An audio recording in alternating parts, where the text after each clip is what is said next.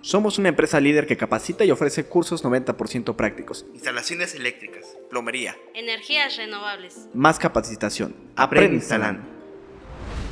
Hola, sean bienvenidos a este nuevo capítulo de nuestro podcast. El día de hoy hablaremos de los multímetros, un instrumento que todo electricista debería saber utilizar. Para empezar tenemos que saber que un multímetro es una herramienta que nos ayuda a medir las diferentes magnitudes eléctricas de una instalación o circuito, como la resistencia, continuidad, tensión de corriente alterna, continua, intensidad de corriente, capacitancia, frecuencia, etc.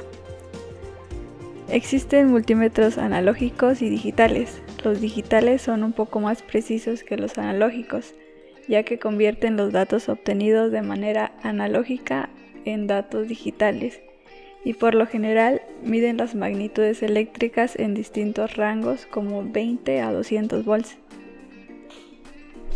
En el multímetro podemos encontrar las siguientes partes.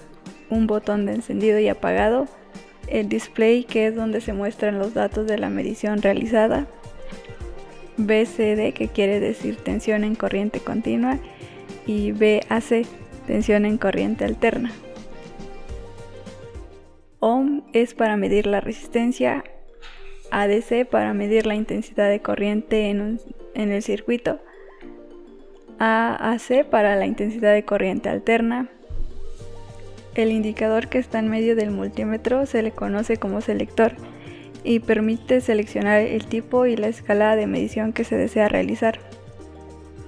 Los multímetros vienen con dos cables con puntas de prueba, uno negro y, y otro rojo. COM es el borne al que se le conecta el cable negro, sea cual sea la medición que se quiera hacer. Para conectar el cable rojo debemos de prestar atención a lo que dice cada borne. Se conecta al borne que dice B ohm solo si se quiere medir voltaje o resistencia se conecta al de 10 mA si se quiere medir intensidades de hasta 10 mA y al de 10 A si se quiere medir intensidades de máximo 10. También existen multímetros digitales de gancho que sirven para hacer mediciones en corriente alterna al ponerse alrededor del conductor.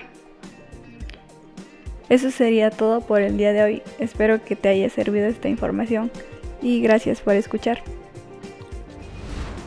más capacitación. Aprende instalando.